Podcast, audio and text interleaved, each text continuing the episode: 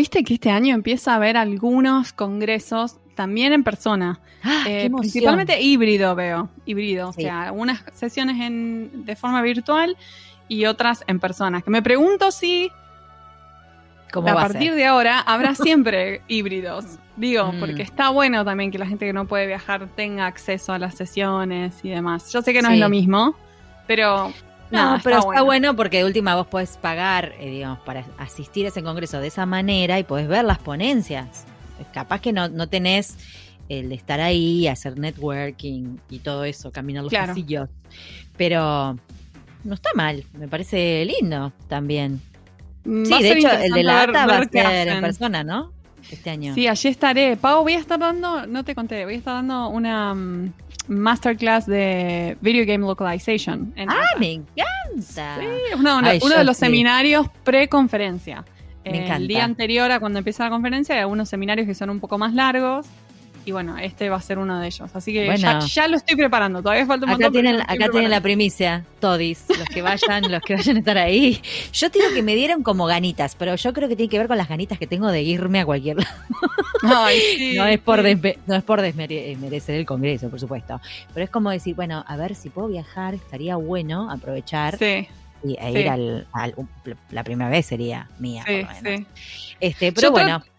Yo eh, trato perdón. de ir a muchos, a muchos, que yo voy a varios eventos eh, Mm. normalmente durante el año, pero y fue interesante ver cómo cada uno de esos eventos los organizadores eh, lo hicieron de forma virtual. Eh, Sí. Me parece que algunos con mucho éxito, otros no tanto, pero bueno, Pero bueno, todos lo intentaron. bueno, se, ap- se aprendió mucho, digamos, lo que fue en 2020 Me parece, sobre, sí. sobre este tema.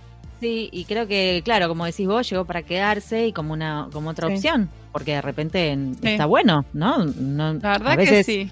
eh, privarse de eso porque no puedes viajar, porque obviamente no solamente viajar, es la estadía, es la cosa, No, es todo, es no es un gasto, Un o sea, es una La inversión. vamos a logística desde ya. Sí. Eh, entonces, bueno, digo, la verdad que está muy bien. Eh, sí, a mí me puso súper contenta. La verdad que haya presencialidad, me pone re contenta. Me imagino que no todos los lugares se puede como uno mandar así a la pres- presencialidad, no todos los países están en Claro. la misma. Pero es como, bueno, empecemos a volver un poquito a la normalidad. Sí, va a ser raro, va a ser raro esos primeros encuentros, no solo porque uno todavía está medio paranoico, sino que perdiste todas las eh, social skills mal. Sí. No sé, no sé vos, pero yo perdí completamente. Y yo medio como que, viste que ahora uno tiene que como, mm, tuvo que agregar, tuvimos que agregar algunos protocolos nuevos, de, digamos, de, de relacionamiento con la gente. Yo de Claro. repente digo, ¿te puedo saludar? Porque hay gente que de repente. ¿Cómo nos no le saludamos? importa, hay gente que sí. Digo, entonces siempre estoy como medio ahí, viste, estás como dos, tres segundos dudando a ver si este te va a dar el puñito, el codito o un abrazo, viste, y medio extraño. Yo, este, como soy medio abracera, yo qué sé. Ay, por favor, me hiciste acordar. Hoy, hoy fuimos a caminar a un parque con mi, fa- um, con mi familia y había unos que se ve que estaban en una cita, en una primera cita que, que yo flasheé como que habían, o sea, Vos te, ar- Tinder, te armaste la yo. película, sí. Yo ya me armé toda la película. Y cuando se estaban saludando, eh, se saludaron como, como que no se dieron ningún abrazo, nada. Y fue tipo, bueno, eh, fue muy lindo conocerte. Eh, un placer haberte conocido. Y como que se cada le uno por su lado.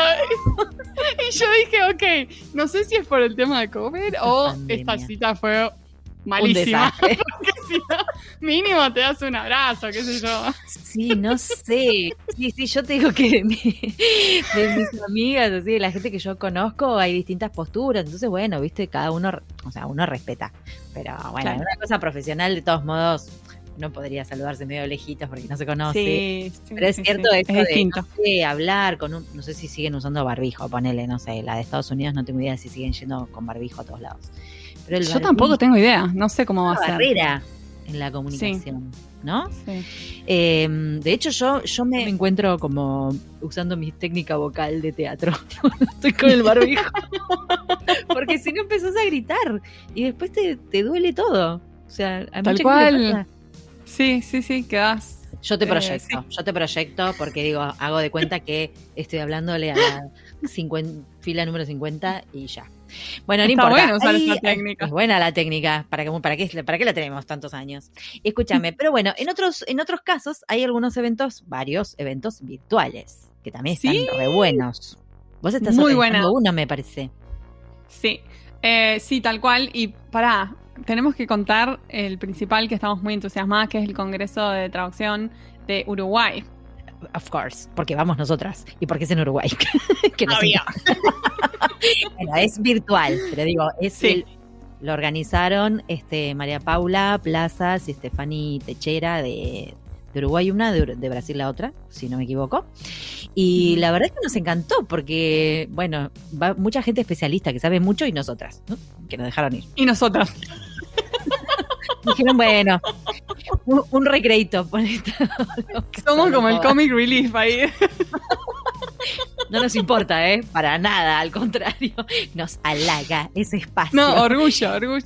Sí, total. Y está buenísimo porque le quiero contar a la gente que va a haber un poco de todo, o sea, una oportunidad Sí. para aprender, obviamente, con todos los congresos, va a haber localización de videojuegos, subtitulado, doblaje, accesibilidad, interpretación. Va a haber gente disertantes de Uruguay, Argentina, Brasil y México. Me parece hermoso todo. Y van a tener Sí. interpretación simultánea al portugués, o sea, todo en español. Posta, me parecieron re interesantes las sesiones. Dieron re buen trabajo de seleccionarlas. Re Sí. lindo. Y, y bueno, nosotras que bueno, ya dijimos. Y nosotras que vamos a hablar, vamos a dar una presentación imperdible. En la ver, vida viste dudando- tantas ideas juntas. En la vida. Pero bueno, eso sí, bueno, yo qué sé, nos colamos, nos colamos, nos colamos en el cuti, en el- que lo puedes seguir en todas las redes, están a full las chicas publicando en LinkedIn, en Instagram, o sea, está buenísimo. Van a ver caritas conocidas, incluso gente que ha pasado por el podcast, este, y otras caritas que se nota que saben mucho de, de sus temas, o sea, está re súper interesante. Así que, please, eh, lo pueden seguir, el cuti. Y contame el que estás organizando vos, ¿qué quieres saber? Eh, el que estoy- lo otro que estoy organizando, porque a mí eh, algo que me sucede es que la gente me, me- me mete a organizar cosas. Bueno, Me invita y yo no sé decir que no. Ese es el, el ah, bien, ahí vas, te estaba esperando la parte que te hacías Me cargo. invitan, pero yo no sé decir que no, entonces siempre digo Por que sí. Y tipo, me, Es muy fácil. me encuentro en situaciones de tipo, ah, no tengo tiempo para hacer esto, pero bueno. Eh, no, e- este es, eh, lo bueno que es en Chicago, o sea que es cerca de donde vivo yo, Mm. yo estoy a una hora y media de Chicago, Qué Milwaukee. divino. Eh, Pero y es eh, la. Association, eh, ¿cómo? ¿También es presencial? Es híbrido, va a haber eh, presencial y virtual, ambas cosas. Eh, es de la Association of Language Companies, ALC se llama la, la asociación. Ajá. Eh, y también pinta que va a estar muy interesante. O sea, yo ayudé a elegir las sesiones también, así que un poco de responsabilidad tengo por eso. Un poquito. eh, Ahora me voy a meter a. a Pero ver. tenemos una keynote speaker que viene, que trabaja en Google y es una capa total. Y Qué bueno. va a ser un va a ser un golazo esa speaker. Estoy muy Flash. entusiasmada con nuestra keynote speaker. Sí, Y la repegamos. O sea, que es solamente para, para eh, language companies. Eh, Sí, pero va, van Oh. también lingüistas, va a estar- Ah. van a muchos distintos roles dentro de una empresa de traducción, eh, muchos Claro. project managers, QA managers, bueno, otros vendor managers, de, de todo tipo de Mm. roles dentro de la empresa. Qué divino. Y en Chicago, qué tan linda. Y en Chicago, que es lo más, sí. Amé. ¿Y eso cuándo es? Eh, ¿Fechas? Eso es en septiembre, eh, del 29 de septiembre, creo, al primero de octubre, sí. Excelente. Sí, no Me no me falla mi memoria. Bueno, lo vamos a buscar. ¿El AL, ALC dijiste? Vamos a buscar. ALC. Y Bueno, si van, eh, por supuesto me avisan, todo. porque voy a estar yo y también, nada, me pueden venir a visitar acá en Milwaukee. Por supuesto. Están invitados. Hacemos todo, hacemos todo juntos. Vamos a Chicago, vamos a con esto, te pasamos a visitar, etcétera, etcétera. Nos cruzamos a Canadá y después ya yo ya no vuelvo más. Yo te digo, así, hago todo esto, no me ve más la cara. Voy a ser la gran June Osborne, voy a desaparecer en Canadá. Bueno, basta de pavadas. Eh, por favor, presentemos a nuestro invitado que, que es súper interesante lo que hace y, lo, y todo lo que sabe y todo lo que nos contó. Eh, así que tenemos una entrevista genial. No se la pierdan. Allá vamos.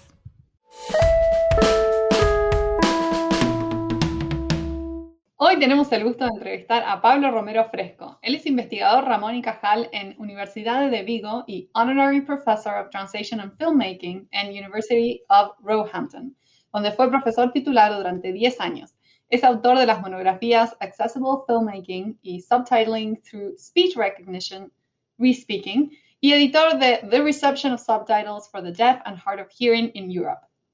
Es miembro del comité editorial de Journal of Audiovisual Translation y director del grupo de investigación GALMA, Galician Observatory for Media Access, con el que lidera en la actualidad varios proyectos de investigación sobre accesibilidad a los medios, además de proyectos de transferencia con los gobiernos del Reino Unido, Australia y Canadá y con empresas de cadenas de televisión. Pablo es también director de cine. Su primer documental, Joining the Dots, fue estrenado en el 69 Festival de eh, Cine de Venecia y ha sido usado por Netflix y por escuelas de cine de varios países europeos para aumentar la visibilidad de la audiodescripción. Pablo, es un placer que estés aquí con nosotros en Pantuflas. Bienvenido. Bienvenido. Muchas gracias, es un placer estar aquí. Muchas gracias. Eh, eh, la verdad que está buenísimo el trabajo que haces. Este, seguramente tenés mucho más para contarnos ahora en la entrevista. Así que te agradecemos que, te sumes a esta locura que es En Pantuflas a nuestra cuarta temporada, te cuento. Esta es nuestra cuarta temporada. Caray. sí, sí. Hace mucho tiempo estamos haciendo estas pavadas.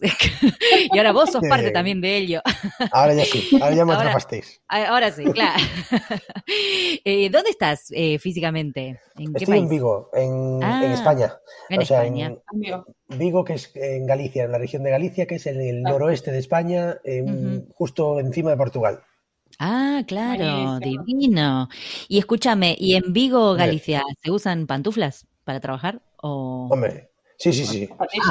Muy bien. Sí, sí.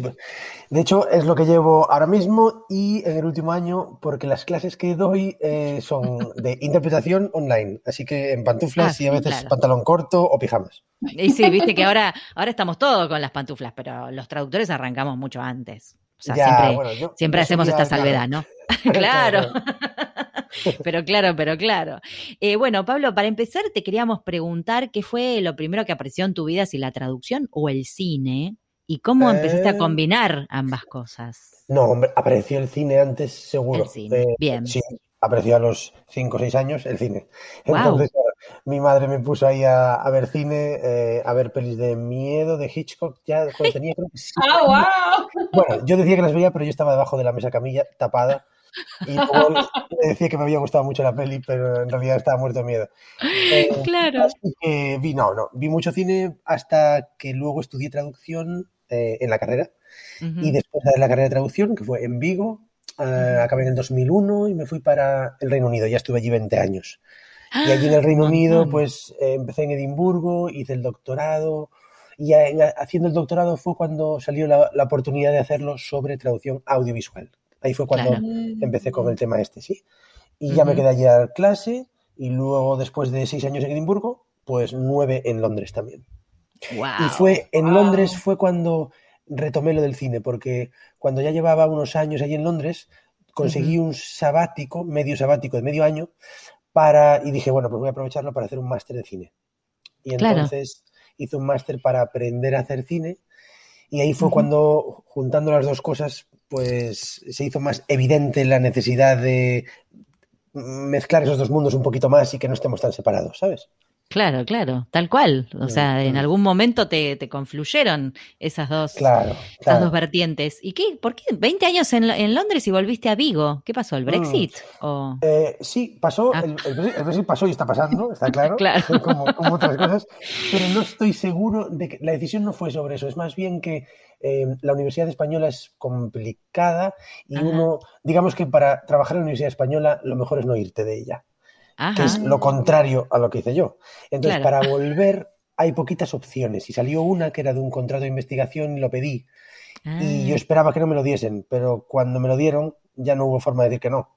Entonces, y la decisión en realidad, si, si, os digo la verdad, es por niños, porque tuvimos a dos peques y, preferíamos criarlos aquí porque la calidad de vida es mejor, ¿sabes? Entonces, al final ya dijimos, bueno, pues esta es la oportunidad y nos volvimos. Pero bueno, 20 años allí son, son un montón, un montón. bueno, ahora digo 20 y no, espera, son 15, son 15, no 20. Bueno, está bien, está bien. Son, un montón igual. son un montón igual, sí. Y Pablo, ¿qué fue lo que te llevó a especializarte en accesibilidad específicamente? Pues, pues, pues, pues, mira, porque al trabajar en la universidad siempre me daba un poco de reparo em, dedicar tantas horas de mi vida a algo que luego iba a quedarse en una revista especializada y que iba a leer muy poquita gente, ¿sí? Entonces siempre he estado obsesionado con la idea de que si le vas a dedicar horas a, pensar en algo y publicarlo, que luego llegue algún tipo de cambio social. Si no, pues para que lo leamos entre nosotros, pues es como que no, no, me parece un buen uso de mi tiempo. Y respeto, ojo, eh, que entiendo todas las posturas, pero prefiero que, lleve algún tipo de cambio. Y dentro de la traducción, la accesibilidad me pareció una parte como particularmente atada al mundo social, ¿sabes? A, la gente y, y, entonces me gustó siempre esa parte. Y luego al hacer el máster de cine, se me hizo también muy evidente ya que realmente o nos juntamos un poquito más o eso de traducir las películas en tu casa sin contacto con los creadores tan separados de, de los espectadores también, pues que es, bueno, que no es ideal, ¿no? Os cuento, una, anécdota, por ejemplo. Por favor, nos encantan las anécdotas. vale. Cuando hice el máster, como en Londres, ya sabéis, hay mucha gente extranjera, y en el máster había un par de nativos y los demás todos extranjeros. Cuando llegó el momento de presentar nuestras pelis, que era final de curso, pues nos llevaron al cine y nada, nadie habló mucho de, nadie habló nada de traducción, ¿no? Y ah. entonces llegó el momento en el que había que hacer las pelis y había que subtitularlas. Y yo tenía unos cuantos compañeros chinos que eh, estaban sentados a mi lado y estábamos para ver su corto, ¿no? Cada uno era el corto de, en el que habías trabajado durante tanto tiempo. Y de repente llega el corto de mi amigo chino y cuando veo el subtítulo ese, digo, Dios santo.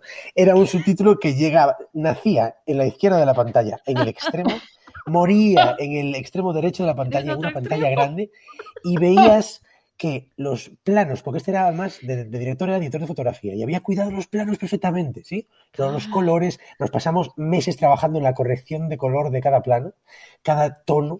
Bueno, pues el 90% del tiempo de la película la gente se pasó viajando literalmente con su cabeza desde la izquierda a la derecha de la sala, sin poder ver ningún tipo de imagen y viajando como si fuese un partido de tenis. Y yo no miraba y ah. decía, pero hijo mío, si hablamos que yo trabajo en subtitulación, no podía mi pasado tu corto. y nada, y todos eran así, todos los subtítulos. ¡Qué pena! claro, al final lo que hicimos fue colaboramos a partir de ahí y eh, esa universidad luego colaboró con la nuestra y entonces nos intercambiamos los cortos para que nuestros alumnos de traducción pudieran subtitular las pelis de ellos. Pero ah, maravilloso. Bueno eso. Tenían el recurso ahí de los estudiantes de traducción. Claro, pero hacemos esto, es que si no, no tiene sentido. Y, de hecho, muchas de esas colaboraciones que hicimos siguieron en el tiempo. Ellos se convirtieron en directores profesionales y los subtituladores siguieron trabajando con ellos. Entonces, porque se conocen. Y al, al, trabajar juntos luego se intercambiaban ya el guion desde el principio, ¿sabéis? Es decir, cuando ya estaba el guion listo, se lo pasaban y le decían, mira, esta va a ser mi peli, entonces tú ya como traductor tienes una idea de lo que viene, eres parte del proyecto, lo ves crecer, es, más enriquecedor también. Eso es re importante lo que estás diciendo, ¿no? De involucrar a todas las partes de la peli desde el principio, porque mm, es cierto que cuidan tanto los planos. Ay, ahora te veo, Pablo. Qué bien. Hola. no lo veía antes. Te cuento a la gente que está escuchando. bueno, si tú me ves, perfecto. sí, te veo. Congelado, pero te veo.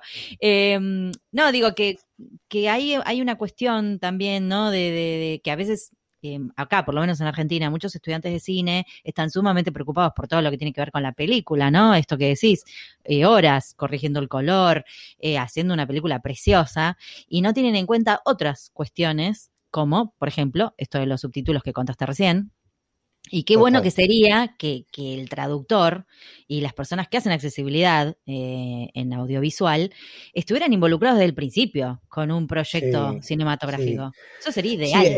Esto sería ideal y, mm, ahora es lo que hay que ver es hasta qué punto es un simplemente un deseo difícil de cumplir o una realidad que se puede, que se puede materializar.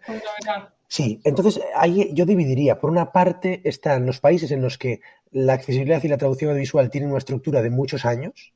Entonces está bien montada, pero cambiar las cosas es difícil, ¿sí? Entonces, por una parte está en una buena situación para decir vamos a la siguiente fase, que sería esta colaborativa, pero hay tanto hábito del otro que es difícil y están países en los que todo está más en ciernes y entonces a lo mejor se puede empezar ya por ahí.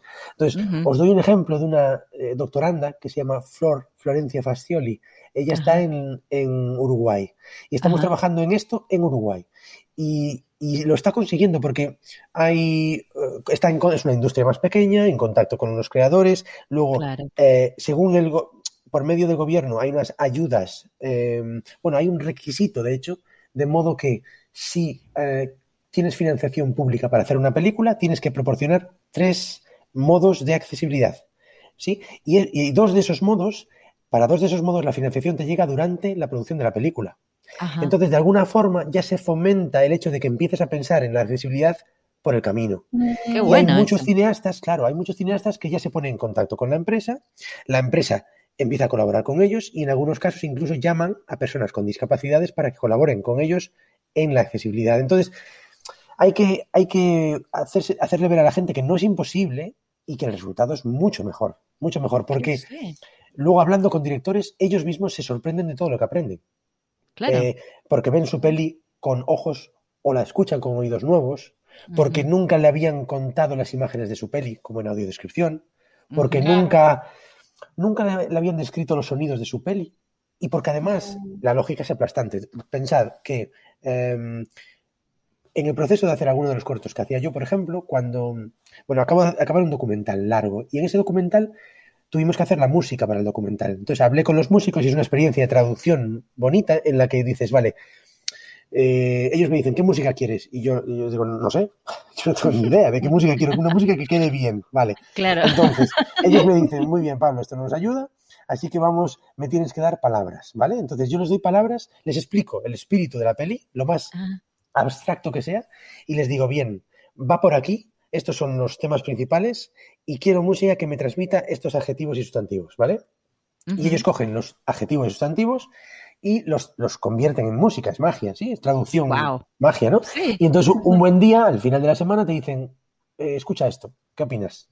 Y yo lo escucho y a lo mejor sí o a lo mejor no. Y resultó que sí. Entonces lo escucho y resulta que sí y entonces yo eso se lo paso a mi hermana que está en otra ciudad, ¿sí? Y le digo, eh, Sofi, eh, escucha esta música y dime qué te transmite, dímela en palabras, en adjetivos y sustantivos. Y ella me pasa sus adjetivos y sustantivos y me dice, pues mira, me transmite melancolía, pero un poquito de esperanza, tal. Y resulta que eran los mismos adjetivos a los que yo más o menos, ¿sí? Vale, y ahora, a lo que vamos es lo siguiente es, imaginaos que en este proceso tan bonito, luego llega el momento de traducir para sordos y de describir esa música. La música se describe con adjetivos. Si esto lo hace Pepe Martínez, que no tengo ni idea de quién es, pero imaginaos, un tal Pepe Martínez, en su casa, sin contacto conmigo, rompiéndose la cabeza en un poquito tiempo y cobrando muy poquito para sacar adjetivos, ¿por qué tiene que hacer él ese esfuerzo que cuando en realidad esos adjetivos ya estuvieron creados en primer lugar? Me los pidieron a mí, se los pasé a los músicos, los músicos los transmitieron. Entonces, ¿por qué no se pone en contacto Pepe Martínez conmigo? Le transmito los adjetivos, está o no de acuerdo conmigo y lo ponemos ahí. Claro. Eso, es, hacer parte al lingüista del proceso en sí. Claro, pero pedir a un traductor que haga todo eso desde cero es pedirle que rehaga un trabajo que ya estaba hecho y aún encima darle una responsabilidad que en realidad no es solo de él, tendría que ser también el cineasta y así trabajamos todos en equipo, ¿no? Yo creo que en ningún momento nadie se plantearía que el montador de una peli la monte sin estar en contacto con el director. Bien, Tal cual. pues ¿quién ha decidido que cómo habla una película en un idioma para muchísimos millones de personas es menos importante que cómo se monta esa peli? ¿No? Claro. No, exactamente. Nos, hemos acostumbrado a que nuestro trabajo esté bastante devaluado, pero, pero, pero bueno, no os, olvidéis de una cosa. Más del 50% del dinero que recibe una película después de hecha viene de sus versiones traducidas. Más del 50%. Y en esas versiones traducidas se está gastando ahora mismo solo el 0,1% del presupuesto.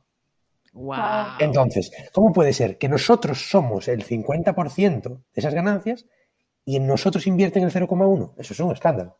Es un escándalo. Creo que más de uno está en este momento rompiendo todo con estas cifras que acabas de decir. Nada. Entonces, nosotros lo que, decimos es, bueno, pues fijaos, si entramos en contacto con la productora al principio, esa productora tiene un presupuesto grande, porque es el presupuesto de la película. El otro día me decía un, amigo que trabaja en la industria, me decía, Pablo, el dinero que se están gastando en vosotros, pero en vosotros digo, en traducir a todos los idiomas de la película, es el dinero, es más o menos lo que se gastan en la fiesta que se hace al acabar la película. Ay, qué horror. solamente, solamente para el The Crew, ¿sabes? Entonces, ¿sabes? Esto, esto, hombre, podemos dos opciones. Podemos deprimirnos por esto o podemos luchar, ¿no? por supuesto, hay margen de pelea ahí, claro. Margen de pelea. Margen de pelea si entramos antes. Porque cada vez que hablamos con productores que están empezando la peli, Ahí tienen dinero. Cuando les decimos, mira, en vez de mil, gástate tres mil, para ellos no es nada. No es nada. Nada. Luego más tarde sí, porque más tarde se ha acabado ya todo el presupuesto. Y ahí es cuando entramos y no hay dinero. No, no, no. Es al, final del proceso. Eso es. Y una cosa más. y una cosa más que me tenéis que parar porque si no, no callo. Pero una cosa más que es el presupuesto de accesibilidad, cuando una productora está empezando, se consigue facilísimamente de, por, el bien social que, causa. Entonces, es como hay, hay mucha facilidad de sponsorship si lo que dices es necesito hacerla accesible. Ahí te cae, ahí les cae el dinero. Les cae el dinero encima. Entonces ahí es donde hay que entrar. Con lo cual es una, es una cuestión de timing, de tiempo, de cuándo empezamos. Sí, sí, de meterse antes, hay que meterse antes en la rueda. Esto, esta información que vos estás dando, eh, me imagino que es algo que venís recabando con, los proyectos de investigación, ¿no? Que haces en el Observatorio de Galicia. Sí, entonces llevamos desde, desde el 2013, que fue cuando acabé ese máster, empezamos con esto que se llama Accessible Filmmaking, ¿sí? Y la idea es eh, el filmmaking que, que, considere la traducción y la accesibilidad desde, con dos cosas. Una, desde el principio o desde, desde antes de la distribución, es decir, desde, desde en algún momento del proceso y dos, en colaboración con el equipo creativo. Entonces, esto es lo, por lo que luchamos en los últimos siete u ocho años. Entonces, lo que hemos hecho es, bueno, un libro, el libro está ahí, pero entiendo que, lo lee la gente que lo lee, pues perfecto. Luego, una guía para los que no quieran eh, leer un libro, pues una guía online en la que están con clips y con resumen de todo, hay un presupuesto, hay ejemplos, hay un modelo con pasos que se pueden seguir. Ah, maravilloso. Esa guía luego he ido recabando una base de datos de la gente que me la ha pedido y entonces pues tenemos a cientos de personas de todo el mundo que la están utilizando por ahí. Eh, y luego intento recoger todos los ejemplos que encuentro de casos de Accessible Filmmaking, porque si no tienes lo típico de, ya, pero eso está muy bien, Pablo, pero eso no va a funcionar, y entonces lo que hacemos es, recogemos todos esos casos para decir, mira, está aquí, si quieres lo haces, y, aquí tienes a toda la gente que lo hace en, cinco continentes, y si no quieres, no tienes excusa, simplemente decides no hacerlo. Bueno, pues claro, Ya está. Y una cosa más, no, no, y una cosa más que os digo es, ¿sabéis de quién viene la... Esta es una pregunta mía a vosotros. ¿Quién es más reacio a este modelo? ¿De dónde viene la, resistencia de gente que te diga esto no va a funcionar? De Hollywood, no.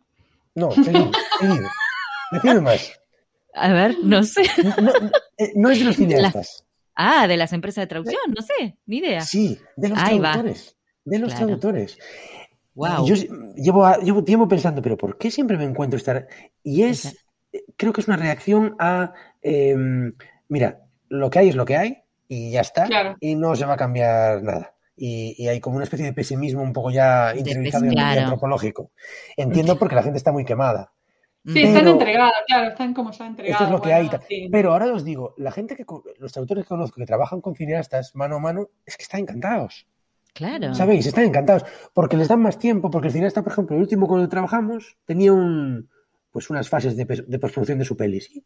Y hablé con él al principio, hablé con él en el medio, y luego al final, cuando llegó la postproducción, me dijo, mira Pablo, tengo tres semanas para sonido, dos semanas para color y dos semanas para traducción. ¿Sí? Y entonces, o tres semanas, no, sé cuánto era. Entonces me dijo, mira, aquí tienes la peli, no está montada del todo, pero casi casi. Entonces la vimos y dijimos, ah, muy bien. Eh, tenemos estas dudas ya. Entonces ya dudas de traducción se las pasamos ya.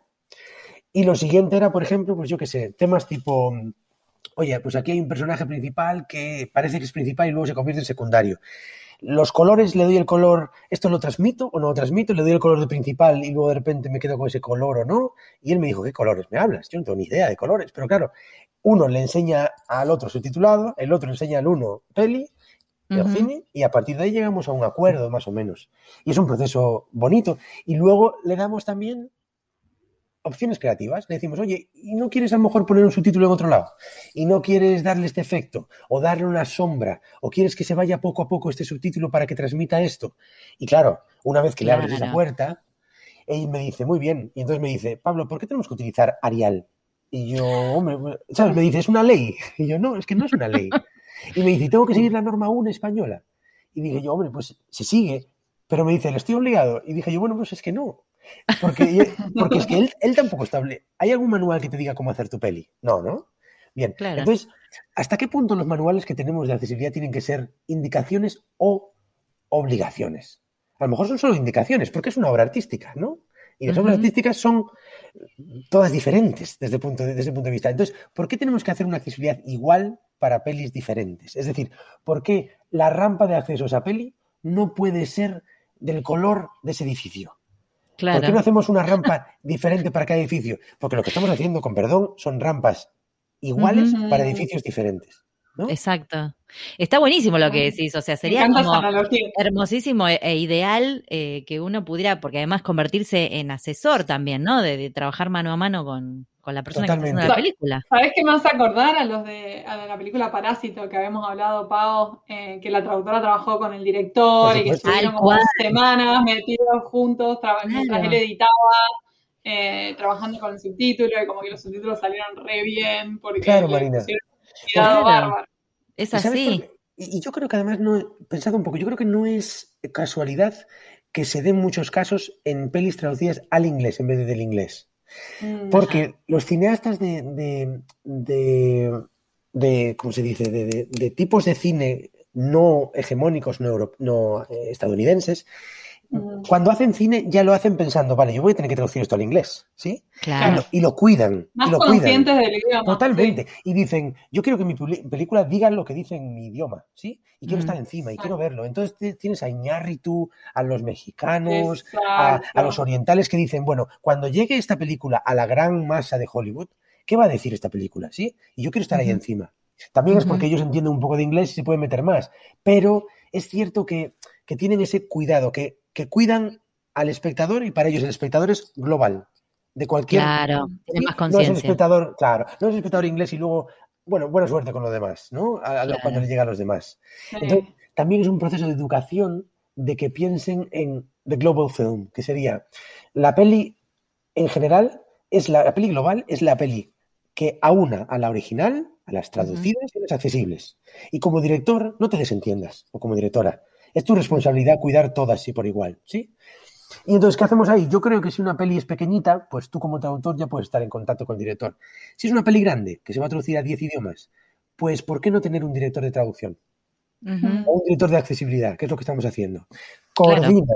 Entonces, no, todo, no va a haber 20 traductores preguntando cosas al director o a la directora, pero sí puede haber un director que canaliza las, las opiniones de esos traductores y la transmite al director. Una persona, pues eso se puede hacer, esto no es imposible. No, tal cual. Claro, entonces, y, luego los resultados son, mira, un ejemplo muy bonito que nos ocurrió. Mm. Un corto.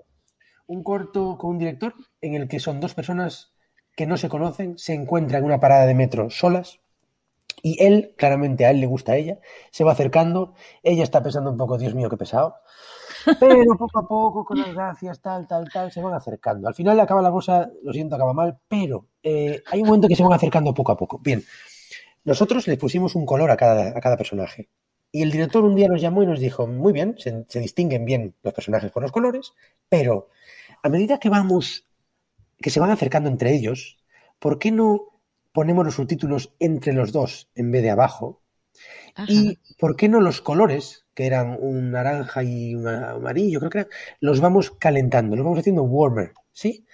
Poco a poco, simplemente poco a poco. Y yo pensé, Dios mío, llevamos 20 años haciendo subtítulos y no se nos ocurrió nunca nada de esto. ¿Y por qué no? Pues porque nosotros, porque nosotros llegamos al cine desde la palabra y ellos llegan desde la imagen. Entonces, claro, una persona que piensa visualmente, se le ocurren muchas más cosas.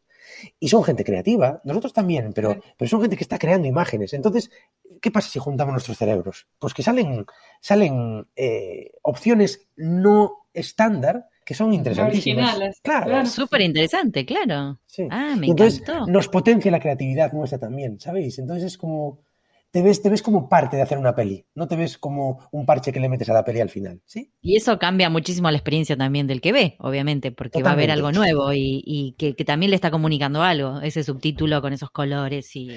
Sí, porque a lo mejor no, a lo mejor no va para cada peli, pero pensad, al final están, más integrados, están, más integrados, no son un pegote encima de la pantalla, abajo, con siempre la misma letra, con. No, ¿no? Es una rampa que se adapta a la forma, al color del edificio, ¿no?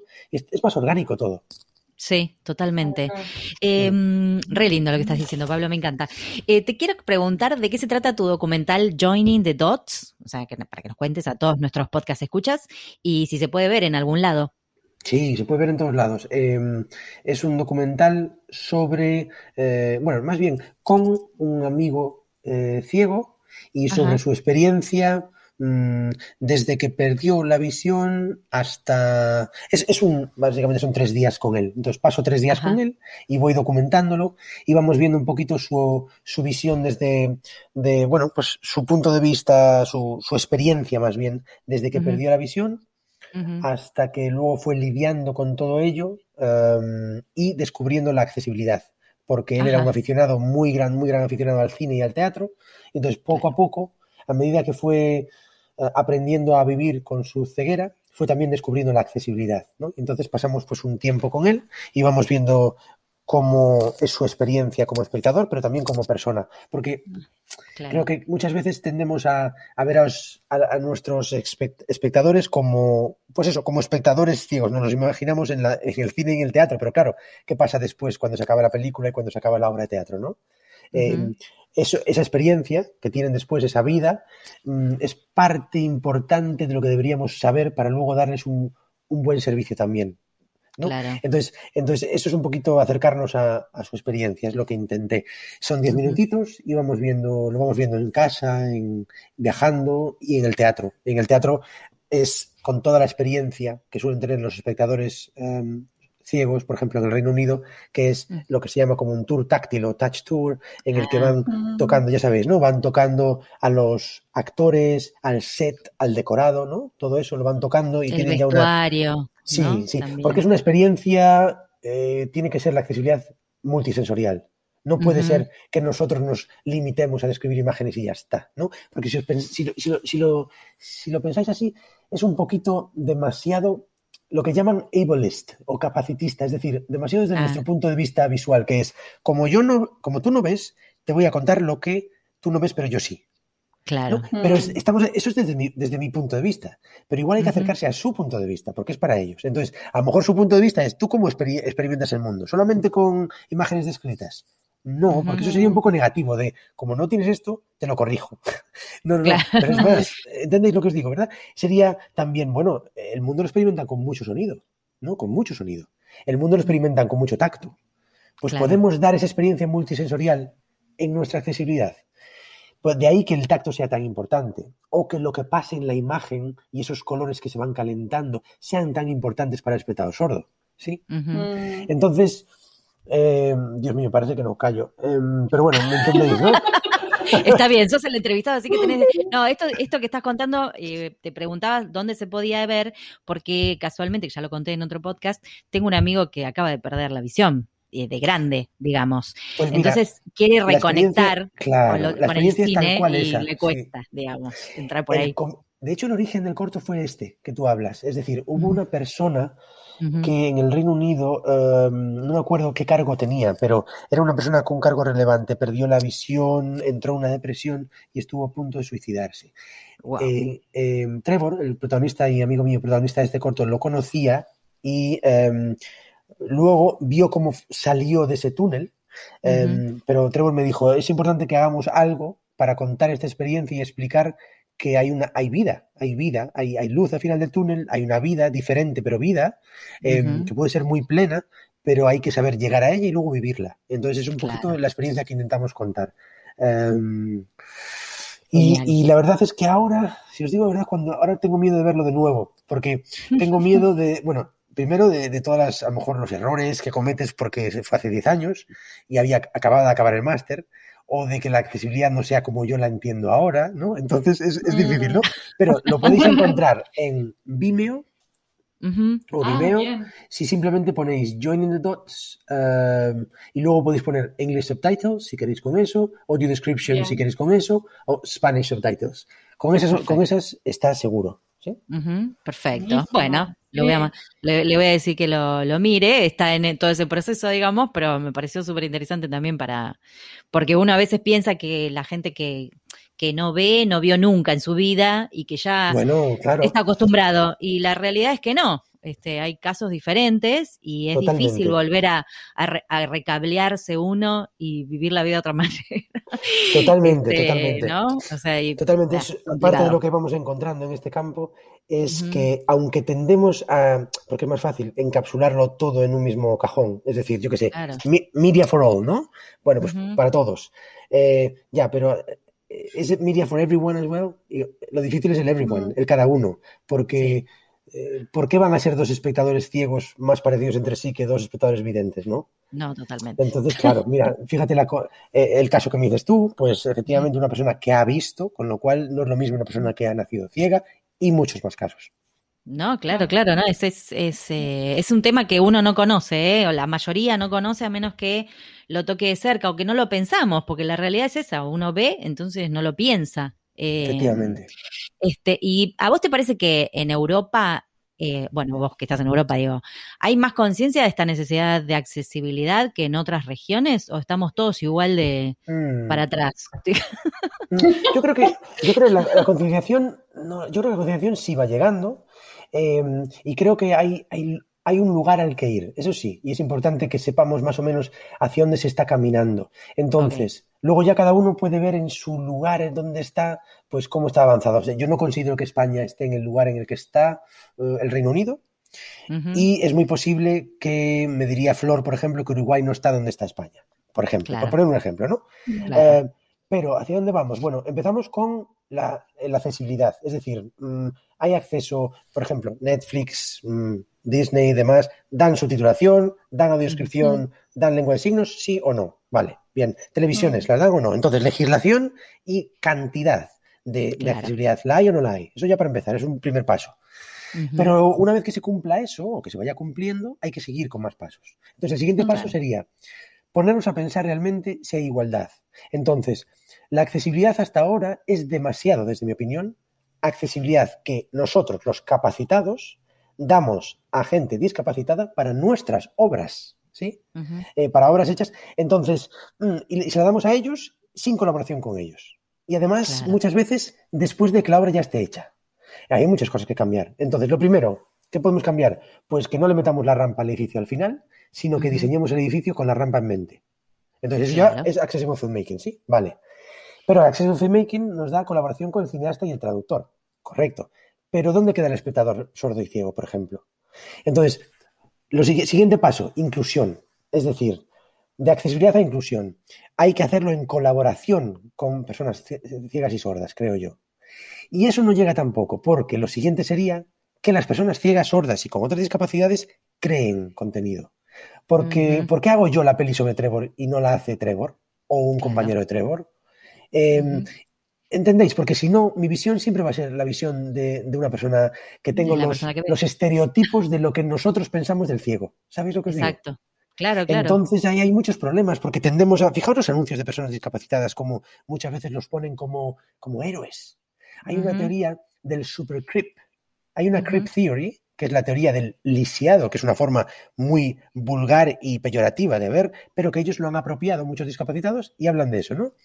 Y hablan del super creep, que es que cuando una persona o una empresa llevada por personas capacitadas, como yo que sé, Nike, de repente te ponen a una persona que es no tiene piernas, pero se supera a sí mismo y consigue ganar un concurso de natación y una medalla y no sé qué, y es una inspiración y todo eso, vale, muy bien. Nos gusta el, el anuncio, está muy bien hecho y nos inspiramos.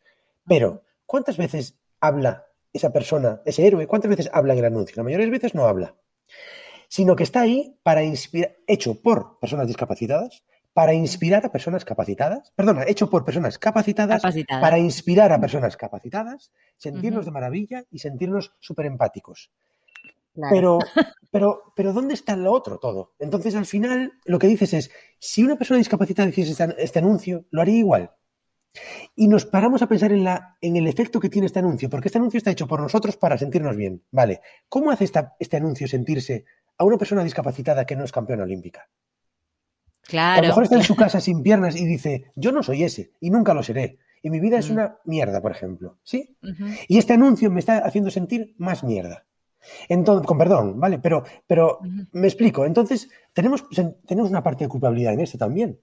Y, a lo mejor, si eh, las pelis, si estos edificios, si todo lo demás empieza a ser hecho por gente con discapacidad, a lo mejor empieza a ser diferente todo. Entonces, yo creo que tenemos un paso importante que dar a la inclusión y al acceso a la creación que las personas discapacitadas creen, porque entonces lo veremos y creo que nos va a hacer cuestionarnos muchos de los estereotipos que tenemos y que no pensamos. Esa es la verdadera diversidad e inclusión. Eso es. Y al final, Marina, lo que dices, claro, y lo que dices al final, ¿cómo de lejos está esto de la inclusión de minorías o mayorías minorizadas como, y, digo, las mujeres? Ahora que las mujeres hacen mucho más cine, ¿no veis la mirada femenina de las películas totalmente diferente? Totalmente, claro. Sí, salir de la mirada hegemónica. O sea, eso, es. La inclusión verdadera. Claro, y eso al final es unirnos con la lucha de las mujeres, de las personas de diferentes razas que no son blancas, de mm, personas con orientaciones sexuales que han estado oprimidas. Entonces, al final, es unirse a esa lucha. ¿sí? Totalmente. Yo el otro día os comento un, caso rápido, porque no puedo callar. Ahí va. Y es, el otro día estaba viendo un corto fuertísimo, fuerte y potente, ¿eh? que te deja, y está hecho por personas sordas, se llama Dear Hearing World, y te mete una patada en el culo, ¿vale? Y lo estaba viendo, y yo lo estaba analizando desde el punto de vista de los subtítulos, ¿vale? Porque son subtítulos creativos, porque es lo que estudio ahora, subtítulos creativos. Y me sentí, me sentí imbécil diciendo, yo voy a analizar los subtítulos creativos de esto cuando en realidad lo importante es todo lo demás, ¿no? Y se lo dije, y se lo comenté a, mí, a una doctoranda que trabaja mucho en esto, y le dije, Kate, yo me siento como si estuviese analizando los cordones de los zapatos del soldado que se va a la guerra. ¿sí? ¿Qué importancia tiene esos zapatos? Y, ella, y ella me decía, pues sin zapatos no vas a la guerra. Claro. Y tiene razón. Y eso es ahí donde estamos. Entonces yo creo que es importante que los que trabajamos en accesibilidad pensemos, bien, sigamos cuidando esos zapatos, pero pensemos en todo. Pensemos en, los, en el soldado entero, en la persona entera y en la lucha que están luchando, ¿sí? Que están haciendo. Y que esa lucha es con otra gente que está luchando por otras cosas también. Entonces ahí ya uno dice, pues ¿cómo no vamos a seguir con esto? ¿No? ¿Cómo no vamos a seguir? Si estamos en el medio de, toda esta batalla. Pues, pues eso. Muy bien.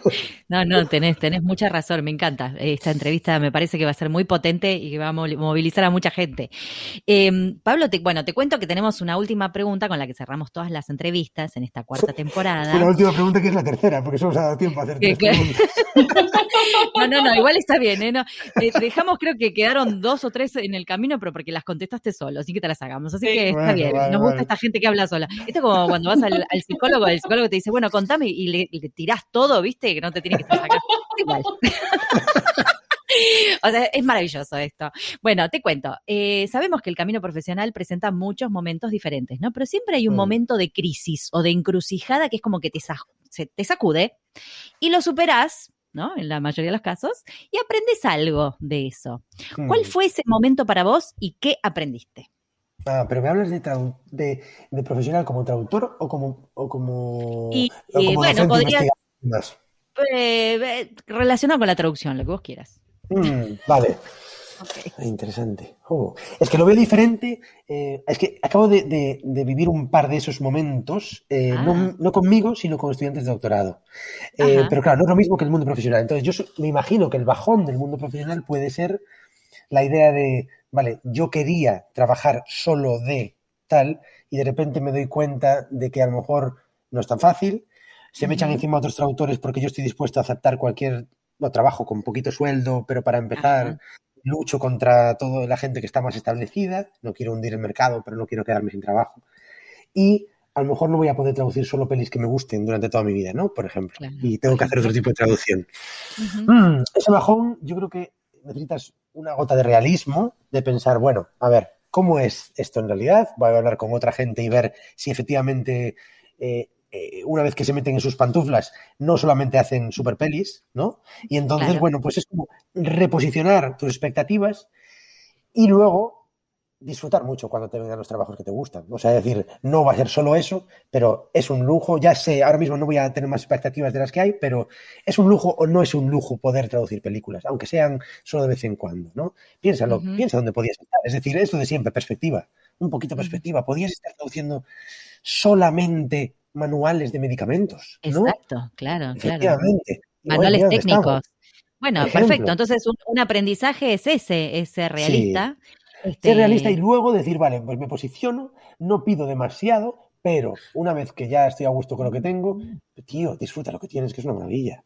¿No? O sea, somos parte, somos parte, de una experiencia única, ¿no? Ayer me decía alguien, en una reunión de doctorado me decía, ¿cómo puede ser que en el proceso de hacer cine, que es tan banal, porque yo como director muchas veces eh, entiendo lo que dice alguien eh, que dijo, creo que era Sidney Lumet, que es un director, es una combinación entre poeta y policía de tráfico, guardia de tráfico. Y a lo que se refería es que tú cuando estás en el set, lo único que estás haciendo es, ostras, pero cuidado que haya los donuts para la comida no sé qué, que sobre todo si no eres Spielberg, claro, que tenga no sé qué, muévete, repite esto, tal, tal, no sé cuándo. Estás dirigiendo, pero dirigiendo como si fuese el tráfico. O sea, olvídate del arte. Y de vez en cuando, de vez en cuando surge el arte, o no surge, ya veremos, ¿no? Entonces, en ese proceso en el que hay tantas cosas tan banales, ¿cómo puede ser que de repente surja una experiencia que a lo mejor a veces le cambia a la gente la vida, ¿no? Pero a veces pasa. O sea, eh, al final se junta la música, la imagen, el tal, no sé cuánto, y de repente llegas, lo ves y dices, ¡guau! Y hay alguien a que le llega y le podía decir algo o cambiar su vida casi. Y que nosotros seamos parte de eso es brutal. Es brutal. Entonces, yo creo que, si le llega el bajón a alguien, por cómo están las cosas, por el dinero que cobras, por los plazos pequeños, por no sé qué. Bueno, pues dos cosas. Una, no nos contentemos con eso, porque se le puede luchar por otra cosa. Y dos, aún con esos plazos, nuestra parte no es ni mucho menos menor, es una parte enormísima de esa experiencia. A veces es casi la más importante. Entonces, sintámonos parte de, algo, de algo tan importante. Totalmente. Totalmente. Y si necesitan apoyo y se hunden un poco, les das mi teléfono, me llaman y hacemos una, una sesión. Le hablas un rato y listo, ya está, se le pasó. Qué genio, muchísimas gracias, Pablo. Fue un placer. Muchas gracias. Nada, hombre, un placer para mí también. Este, y saludos por ahí por, por Galicia, que sigan las investigaciones y las luchas. Perfecto, ahí seguimos todos. Venga. Un beso enorme, Muchas gracias. ¿eh? gracias. Hasta luego, chao, chao.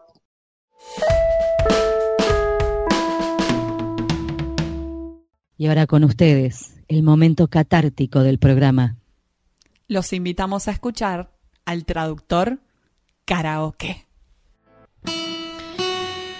Este bolero va dedicado a ese corazoncito de profesional que sufre, que se ahoga en llanto cada vez que alguien le dice no, en realidad el primo del vecino de una amiga que terminó la cultural, viste, la cultural inglesa, pasó el farmacéutica y lo hace más barato porque te entendemos de corazón. Para vos. Si quieres un profesional, piensa en mí. Que valga lo que vas a pagar, piensa en mí. ya ves que lo barato siempre sale caro. Todo lo que ahorres con el hijo del vecino, que fue la cultural, no te va a salvar. Piensa en mí cuando te entregue una basofia. Cuando sufras por tener que pagarla, piensa en mí. Cuando sepas que hay que rehacerla, no me llames para quejarte. Prepárate para pagarme sin chistar. Este fue un nuevo episodio de En Pantuflas, patrocinado por nuestro amigo fiel, MemoQ. Si sos tan fan de MemoQ como nosotras, aprovecha el 45% de descuento exclusivo para podcast escuchas. Anota este código, CAM-pantuflas45. Podés encontrar todos los episodios del podcast en nuestra página en guiondelmediopantuflas.com y suscribirte para escucharlos apenas salen en iTunes, Spotify y Google Podcast. Prohibí sorpresión en la Argentina, me en Los Ángeles, Buenos Aires, pantuflas al virus.